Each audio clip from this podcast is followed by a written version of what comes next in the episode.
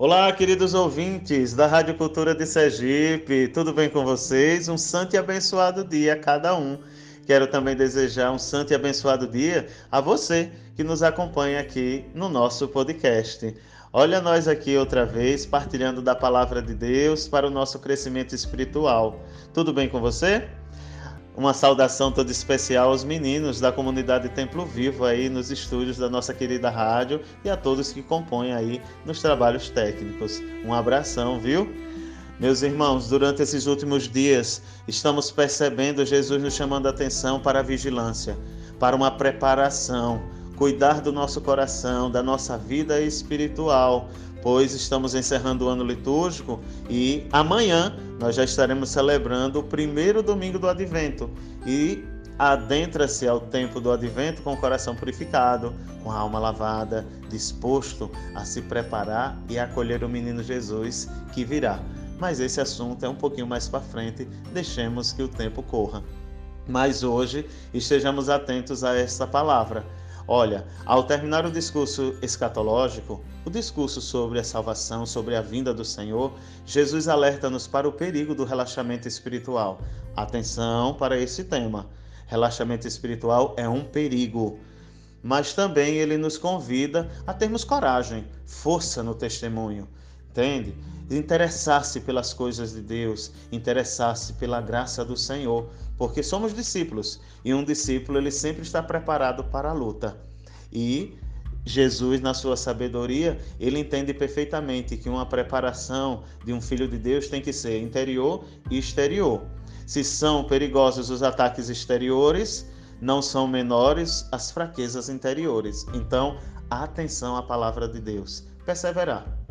Perseverar sempre, perseverar no bom caminho, nos bons propósitos, na fé, na esperança, na caridade. Essa tarefa não é uma tarefa fácil, nunca foi e nunca será. Por isso que nos deparamos com muitas tentações, com as investidas do inimigo, com as dificuldades e barreiras da vida.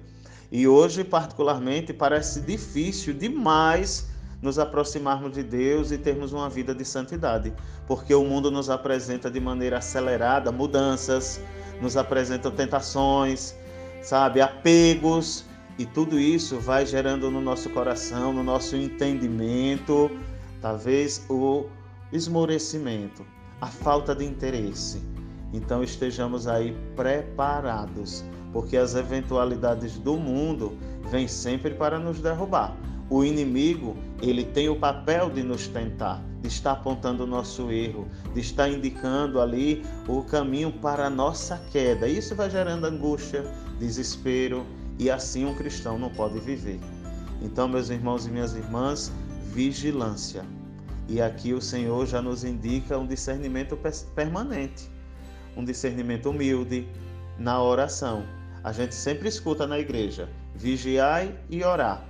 Amados, olha, vigiar nunca foi uma tarefa fácil. Se você conhece um profissional da área da vigilância, pode perguntar a ele, da área da segurança, porque não é fácil. Quem vigia tende sempre a querer desistir, tende sempre a querer se afastar, desanimar, porque, olha, um vigia, em todos os momentos, ele se pega em situações de solidão, sozinho, responsável por um ambiente, por um espaço onde ele precisa cuidar, pois à noite, madrugada, finais de semana, não é uma tarefa fácil. Então aqui fica o meu apreço e a minha oração por todos os vigilantes que trabalham, que se dedicam, pois se não tiver amor pela sua profissão, ele pode abandonar. E aí o prejuízo já está feito, não é verdade? Não é diferente na vida cristã. O Senhor nos chama à vigilância porque é uma tarefa difícil.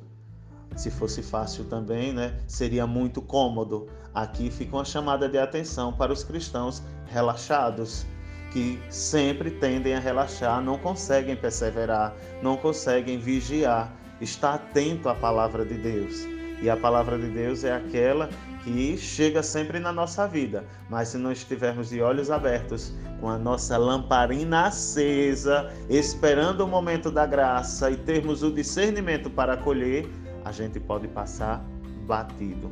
Interessante, não? Essa reflexão? Então hoje vamos pedir a graça da vigilância e também a graça da oração. Oremos juntos nesse momento. Eu te convido, coloca a mão no teu coração e diga assim comigo: Senhor, convida-me a vigiar, ensina-me a orar para ser o teu discípulo, um discípulo perseverante até o fim. Não discípulo de momentos, de horas, de dias, mas que eu seja perseverante durante toda a minha vida e o meu coração seja um coração agradável a ti, um coração humilde. Ensina-me fazer a fazer experiências e opções necessárias que agreguem valores à minha vida. Ensina-me, Senhor, a renunciar às coisas do mundo e às tentações do inimigo, para que eu esteja sempre ao teu caminho, desejoso no teu encontro, para me manter interiormente e exteriormente puro e que tenha um testemunho agradável a ti. Educa-me, Senhor, nessa caminhada rumo ao céu.